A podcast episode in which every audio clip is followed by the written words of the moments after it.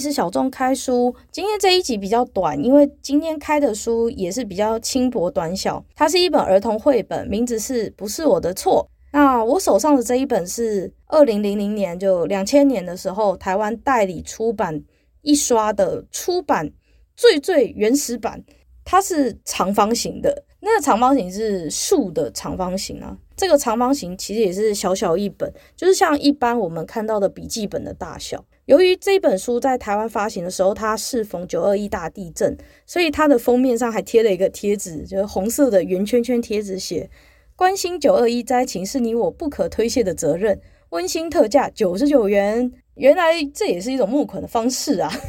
那我后来有上博客来，又再查了一下，就是代理的这个出版社叫合音。那恒一出版社，它在二零一九年又有再度再版这个中文版，可是呢，它的版型，它的版型跟我们就是原始版的竖直的长方形不一样，它是一个横向的长方形，它会比较类似像现在大家看到的儿童绘本的格式，虽然版型略有不同，但是内容应该是一模一样的，所以有兴趣的朋友们可以再去搜寻来看一下哦。这本绘本有写推荐年龄，就是推荐阅读的年纪，还有推荐这个小朋友依据不同年纪适合的阅读方式。五到十岁需要有父母亲陪同一起阅读，那十岁以上就可以自行阅读。因为这本书文字的内容是非常的重要，而且它的画面只有黑色的线条，就是。比较不多彩多姿啦，就是跟传统我们看到的很多童话的绘本，就是有很多的颜色、很多的色块、很多的明亮的一些色彩处理是比较不一样的。所以这本书可能对于年纪太小的小孩是很困难的。不知道在哪里有听到一个，就是三岁以前的小孩，甚至是四五岁以前的小孩，其实对色块的掌握会比对线条或对情感方面各种的掌握来得。更就是更快，色彩比较能够吸引，就是年纪小的人的的小小小人的注意。然后，可是这种线条或者是文字的部分，他们就会没耐心去去了解，他们就可能看一看，然后就诶飘到别的地方，他的思绪可能就被其他东西分散了。所以这本书其实真的需要有一点点年纪的小朋友才能看。那介绍一下作者。作者的部分，它有分文字和图像的部分。文字内容的作者是雷克里斯强森，他是一个国际知名的作家，是一个瑞典人，一九三七年生于瑞典，非常喜欢研究心灵方面的问题，而且也以心灵这个主题作为创作题材。这本书是他国际上的一个很重要的代表作，迄今已经被翻译成多国文字，包含台湾的繁体中文版。然后也引起了广大回响。图画的绘者是迪克史丹伯格，这个图画的作者呢是国际知名的插画家，但是他主要擅长的风格比较偏幽默讽刺类型的作品。就大家有没有看过那个商业周刊？有的时候会出现那种讽刺政治人物的一些讽刺画，有一个插画家好像叫 Coco 吧，然后那个就是有点类似像那种政治讽刺画那种风格。那目前他在欧洲各国的报纸和杂志都有有他的作品，这样子。当然那个时候，两千年初那个时候，出版业还没有，还还算蛮兴盛的，报章杂志出版业都还蛮兴盛的，所以他也累积了一些知名度。可是我不知道他现在的知名度怎么样，我不太清楚，因为现在毕竟也进入到新的世代，也许他转换了他的作品。呃，发表管道，也许他变成在 Instagram 或者是 Twitter 也有可能，但这个我就不清楚了。那这一本绘本的中文翻译者很重要，他是台湾童书出版领域一个很重要的人物，所以容我在这边用一个比较大的篇幅介绍他一下。他叫周逸芬，周逸芬是一个台湾童书领域一个经营很久、耕耘很久的一个。人物，那他原本是日本文学硕士，在台湾是念日本文学的。后来他到美国的威斯康星大学的教育心理学的研究所呢，呃，获得了一个博士学位。他在二零二二年之前，就有好多年就是在那边呃深造。他的博士学位论文就是写儿童喜欢的幽默童话书的特质，幼儿喜欢的这个喜爱的幽默童话书特质，从心理学去探讨这一块的议题。所以他的博士论文其实跟他本身他在做童书编辑的这份工作其实是有非常大的关系。他目前仍然还在出版业工作，而且担任就是童书编辑有二十多年。他专门就是在做儿童出版的这一个专业。他在一个专访当中有说，儿童图书的这个专业其实是要以了解儿童为基础，把自己调整到跟儿童一样的高度，去贴近儿童的需要。呃，唯有当童书的专业被充分尊重的时候，才有可能出现真正贴近孩子需要的书。而且他也在工作当中体会到说，当作品取自于孩子的日常生活，去反映他们成长的特质和普世价值的图画书，才能够跨越国家和语言的限制，去引起各地小孩子们的共鸣。而且他说啊，好书会自己说话，所以他从来不会去迷信说，呃，这个作者多有名啊，这个插画家多有名啊，他觉得。当这个作品本身是一个好作品的时候，它就会红。像例如说，他就有提到说，他在一九九九年就是跟和英出版社找那个国际版权，然后翻译到台湾的一本加拿大的作品，叫做《永远爱你》，中文叫《永远爱你》。它是一个作家叫 Robert 的这个作者做的一个绘本。当时这个加拿大作家在台湾没有任何人知道，和英出版社在当时也是一个非常新的出版社。翻译这一个绘本的人也是一个新人，所以根本没有人知道这个作品。但是推出不到半个月就热销了五千本，所以对他来说，他的生命经验就是好书自己就会卖，就会找到他的观众，找到他的，找到他受到欢迎的地方。那他除了早年去做国外绘本版权翻译、进口到台湾这样的工作之外，他有做台湾。翻译到国外的这个任任务，因为他觉得啊，都只有做国外输入，可是都没有输出，感觉好像缺了一点使命感，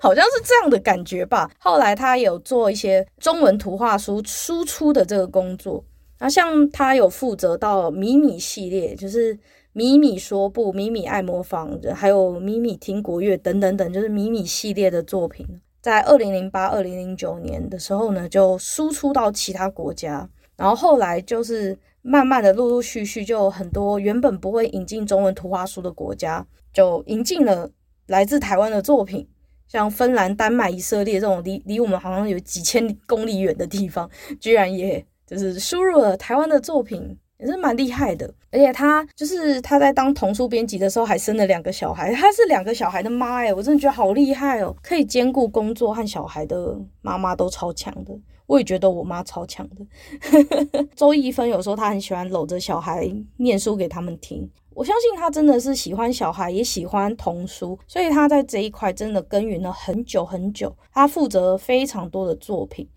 曾经，他就是他负责的作品有获得台湾优秀童书排行榜的 Top Ten 最佳童书奖，还有好书大家读年度最佳童书奖、金曲奖最佳儿童音乐专辑奖、冰心儿童文学奖，而且本人也获得金鼎奖最佳主编奖的认可。生两个小孩还得那么多奖，这是怎样？要我们死是不是？超强的，超级强啊，真的很厉害。所以我希望大家知道一件事情，就是每一本从国外能够代理到台湾的绘本，背后都有一群人去协助他的国外版权的授权，还有翻译，到最后编辑上架到我们最后。让我们能够买回家或在图书馆看到的时候，都已经是他们就是 超级累，做了一大堆超级累、超级麻烦的事情，要摆平了超多问题，然后我们才会看到这本书的出现。所以这本不是我的错，能够在台湾问世，他就是一个幕后的发行人和翻译人，所以就是一个非常重要的角色，也在这边跟大家介绍一下他。虽然花了一点时间，不过我也是第一次知道说原来。诶，一个绘本能够到我们的手上，让我们看到，其实经历了非常多的波折，一波波，一折折，三折折这样子，就是也是蛮辛苦的。然后也觉得做这些工作的人很伟大，因为其实一本绘本有可能影响一个小孩的一辈子，也影响他看待世界的方式，甚至影响他的思想思维，影响他对人生的一些观念。一本绘本确实有可能影响一个小孩子一辈子。像我，我觉得我在人生当中，我自己个人受到一本绘本很大的影响，叫做《彼岸》。Arrival，彼岸是一个澳洲的华裔澳洲人的创作者，他在谈他在谈他爸爸从华人的世界到澳洲的时候的整个故事，但是他把他奇幻故事画，他画的内容，他的那一本绘本整本都没有任何文字，他就是很多很多非常精致的素描，然后去去形容他爸爸经历了战乱，经历了很多的。很多的困难，然后，然后离开离乡背景，来到另一个国度，然后语言不通，吃着完全跟故乡不一样的东西，然后有很多长得奇形怪状的生物，最后带着他的家人一起来到新世界、新大陆的过程，他用一个非常奇幻，但是又很写实的风格，他叫抵岸，叫 Arrival，抵岸就是一个一个。华人到了另一个世界的 一个很有趣的绘本，它是我小学六年级的时候看的，它是一个非常对我来说影响我很深的一本绘本，然后也推荐给大家。虽然我今天讲不是这个绘本，但但也推荐给大家。因为我觉得任何一个绘本，它能够被代理到台湾或代理到任何一个国家，放到书书店的架上，然后被我们买回家，或被图书馆收购去。图书馆都很困难，很困难。然后希望大家也能够知道这一点，就是有有所谓的，呃，有一群人在做这件事情。好了，那我们回到我们今天绘本的内容环节哦。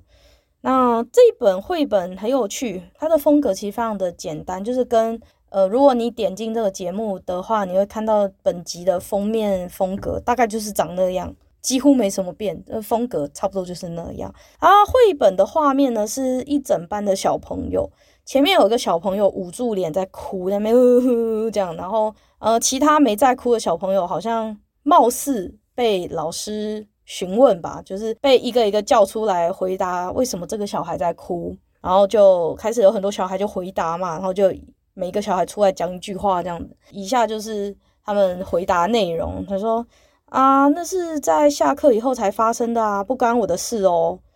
嗯，我没有看到事情发生的经过，所以不知道他为什么哭呢。然后我虽然看到了，也知道怎么回事，但是又不是我的错。我很害怕，却又帮不上忙，只有眼睁睁在一旁看啊。终于就有小朋友讲了，就说啊，就很多人欺负他，我一个人也没办法阻止，这不能怪我啊。不是我先打他的，是别人先打的，所以不是我的错。所以你有打的意思吗？真的是啊。然后接下来的小朋友就发言越来越政治，可是就是非常的写实。嗯、这件事情一点都不奇怪啊。他会被欺负，或许要怪他自己啊。虽然应该去告诉老师，可是我不敢呢。何况这又不干我的事。嗯，他什么都没说，所以我们只有眼睁睁在一旁看。他自己应该大声求救的啊。天呐，现在是怎样检讨被害者是不是？好啊，然后最后就真的打的人就说啊，嗯、呃，虽然我也打了他，但我觉得没什么嘛，因为所有人都打了他，所以不能怪我。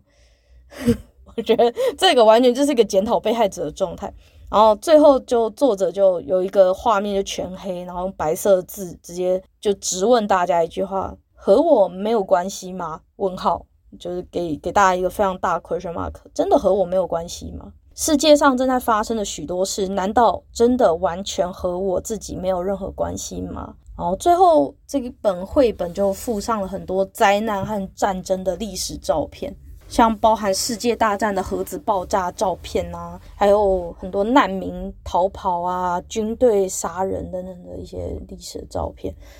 我蛮受到震撼的耶。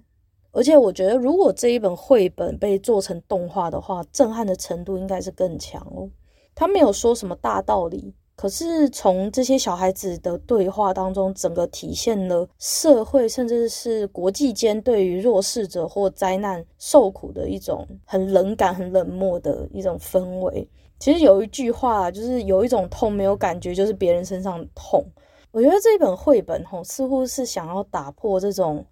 很冷漠的感觉，试图去建立小孩子们的同情心啦。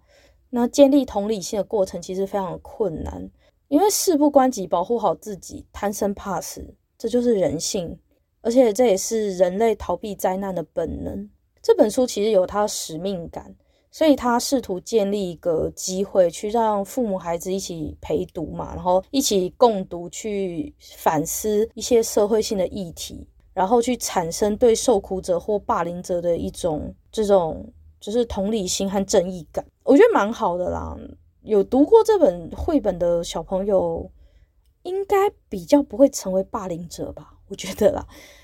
我觉得这本绘本最厉害的就是他要教小孩一些人生道理，可是他不是一种说教的方式，因为你要有正义感啊，或者是你要如何如何那样那样这样这样，其实就是比较说教，比较无聊。可是。这本故事书其实它就是透过对话去让小孩子去自己去挖掘、自己去想象、启发，或者是自己去被震撼到。然后也许有个大人他可以引导他去一个比较对的价值观这样子。我觉得即使是大人，像我是今年第一次看到这本绘本，也觉得我自己被震撼了，然后也觉得有收获。所以我觉得这一本不是我的错，真的很适合买给买给就是有小孩的爸妈，当做就是可能圣诞节交换礼物之类的。我觉得还还蛮好的，教小孩有正义感的书，应该不会有爸妈讨厌吧？这本书很，就是我觉得它蛮跨越宗教，跨越很多不同的文化，它就是要教教人有正义感的，教人有同理心和正义感的一本书，很适合大家来，也是来。共襄盛举看一下啦，然后接下来就是如果你看完了，就是想要送人的话，其实转送也还蛮容易的，也可以捐给孤儿院或捐给图书馆，其实都还蛮适合的，就是这本书很容易处理，这样子。好啦，那就是书的封面，我不是一开始有讲吗？书的封面贴的“关心九二一灾情是你我不可推卸的责任”，温馨特价九十九元嘛。那我在节目最后也是呼吁一下啦，就是土耳其和叙利亚战争和地震吼，也是我们不可推卸的责任呐。现在网络上有很多人拿裸照或性爱影片，就是当做勒索的工具，然后甚至外流。然后让很多的，就是被拍的受害者很痛苦，然后甚至一辈子都就是有心灵的创伤，这也是我们不可推卸的责任。警察和医护人员过劳死，消防队的人就是职业灾害，然后劳工因为雇主的疏失，甚至可能工厂失事，然后终身残废，海滩上面有很多的垃圾。很多的塑胶垃圾，然后让我们的环境变得很糟糕。然后有很多的原生种的生物死掉，然后很多的外来种的生物却因为人类引进了很多外来种，然后却又弃养或者是呃随地的放到野外，然后让很多的原生种被杀死，然后外来种反而在我们的这些台湾的栖息地里面去破坏原有的生态，还有路上一大堆被弃养的宠物，然后可能死在路上之类等等等的。我觉得也是我们不可推卸的责任。这个社会上有非常多议题，酒驾啊，或甚至是毒品啊，或者是犯罪啊，各种的议题，其实我们要学会站出来啦。就是可能我们可以透过工会的罢工啊，或者是非营利组织捐款、独立新闻媒体的发起啊，或者是呃，在网络上一直让这些新闻、这些议题一直被炒啊。甚至你哪怕去关心一下这样议题，然后对这些议题按个赞、按个转发，我觉得对我们固然不是那个受害者，我们也不是那个加害人，我们只是旁观者。可是如果我们可以对社会的一些议题有更多的认识、更多的关心、更多的关怀，或主动做一些事情，哪怕只是在家里划划手机，分享一下贴文，按个赞、按赞、分享、订阅、开启小铃铛。即使只是这样，我觉得这个世界都会有所改变。当然，我们不一定有错，我们也不一定是受害者。可是，我希望我们可以为这些错误带来一些改变的机会。像我觉得有一个案子，就是我自己个人觉得，就是我们可以做的。像去年二零零二年的时候，南韩有一个 SPC 食品集团，然后这个食品集团它旗下有一间面包工厂发生了公安意外，然后有一个啊，我我讲了也是难过。有一个年仅二十三岁的女员工，因为围裙遭到机器卷入，结果整个人被绞进果酱的搅拌机里面，当场惨死。听得好可怕哦！真的被搅成，你就想象人搅进机器之后被搅成肉酱的概念。然后这个人他比我小五岁，Come on！我在做这个 podcast 的时候，我才我就已经比他大了，我的年纪就比这一个女生大了。她才二十三岁，她还有很多的。可能性，可能结婚，可能生小孩，可能有很多的梦想。结果因为公安意外，因为这个机器没有做好安全的防护，然后这个人就过世了，而且是以非常悲剧性的、很死无全尸的方式。是我必须说，比车祸，甚至比我真的觉得，甚至是比很多死法，我都觉得来得更令人作呕。他是我可以想象一个人被搅成果酱的。感觉吗？他新闻是没有把照片照出来，可是就算啊，今天我不是那一个女生啊，我是那个女生的同事，我站在旁边看着她活活被搅进去，我都觉得超级可怕，我我会我会吓死吧，我会整个人吓死吧。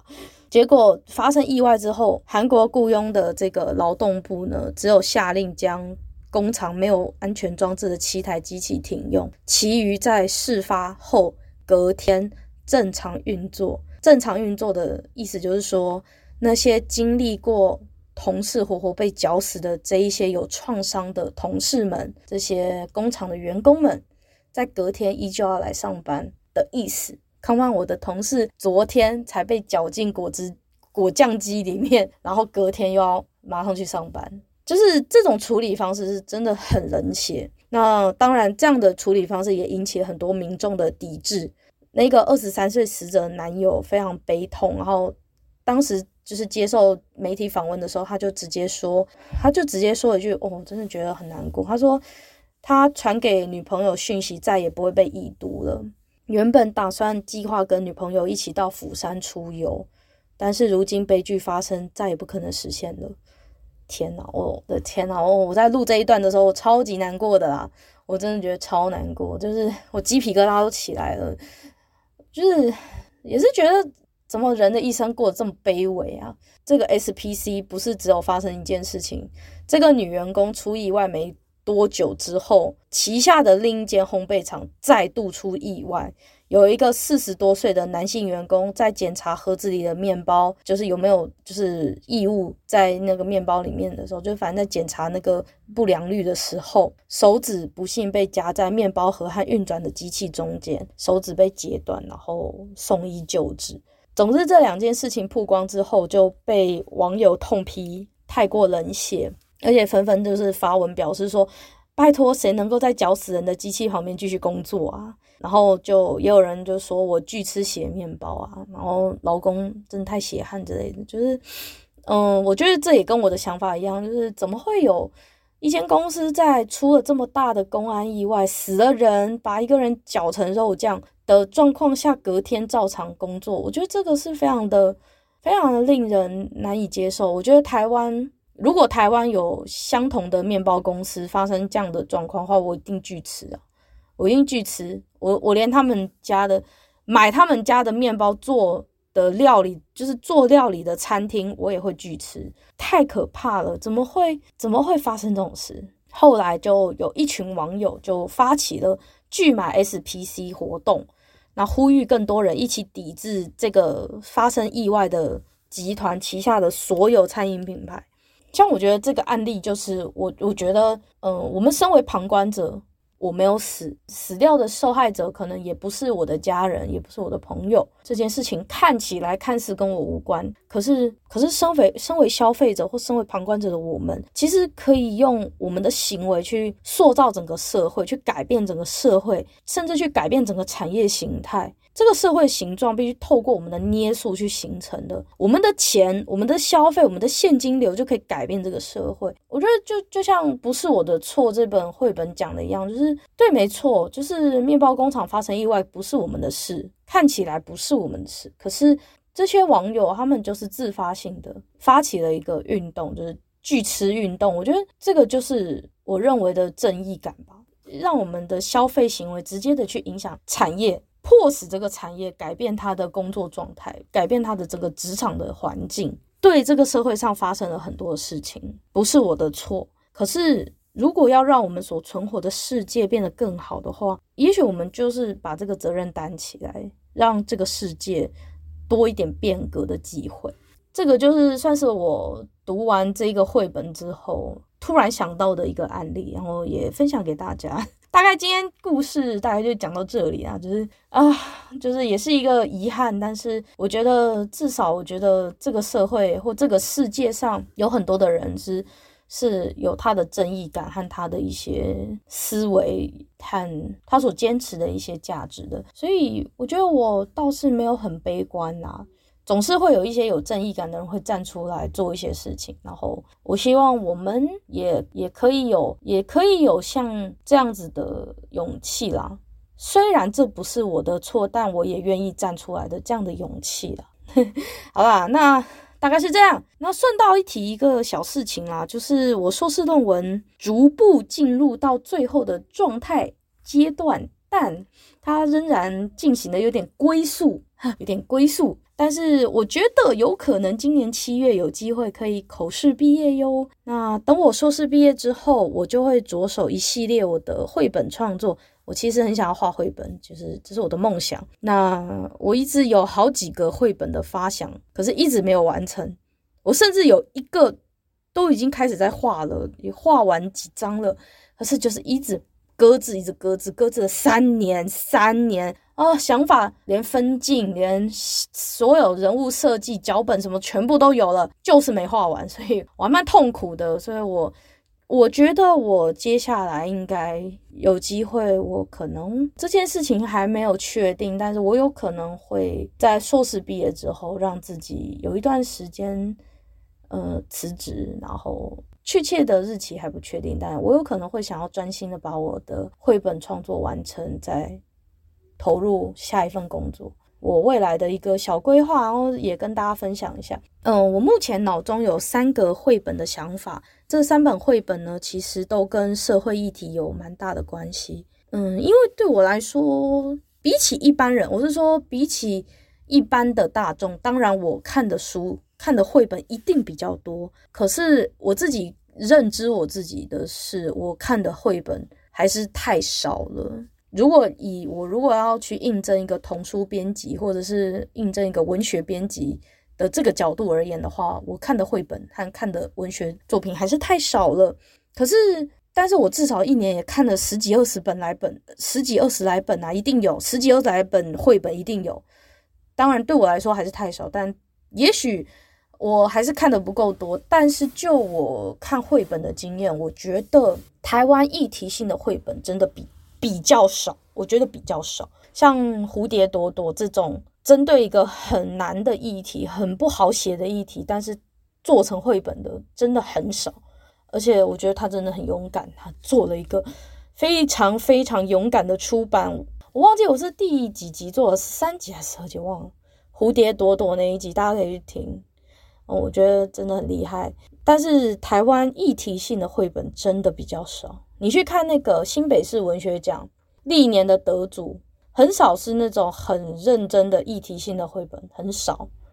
我自己个人心中想要的那那三本绘本，其实是想要画给小大人看的，就是大概可能小学三年级以上、高中以下那种小大人，然后对这个社会已经有一些了解、有一些意识，然后有一些思维的价值观，在建立的过程中的这些小大人。我希望我的绘本是能够建立一些价值观进去的。我想做这种给小大人看的绘本，想要激起一些反思的绘本。我希望我在有生之年可以完成这些作品。那 也许到时候我的作品会拿来节目上开箱。我希望大家如果到时候啦，就是 就是我希望到时候我的作品不要太冷门，但我觉得一开始一定得得在我的小众开书开一下，给大家知道说，哎，我出绘本喽，这样可能要跟大家讲一下。如果我真的完成，而且上节目开箱的话，我真的麻烦希望各位呃可爱的观众朋友们，就是 记得掏钱买一下，让你们的钱钱变成可爱的形状。拜托你们了。不过我想这件事情应该是在很久之后啦，应该会是一两年、两三年之后，应该不会是现在，因为现在我还有论文嘛，所以我还有很多事要完成，所以嗯，等到绘本完成的时候，可能已经好一阵子了。反正到时候我一定会先上来这边，就是跟大家宣宣告我出书的这件事情啊。如果我真的完成的话，就是希望大家可以用钱给他一点支持。但如果他一直都没有完成，一直都没有完成，一直都没有完成的话，就一直都不会上来讲。好啦，就希望到时候大家多支持啊，然后也大家多支持我现在这个节目。我发觉现在有越来越多人在听喽，嗯，谢谢大家支持与呵护啊，然后谢谢大家。那这里是小众开书，我们下次见，拜拜。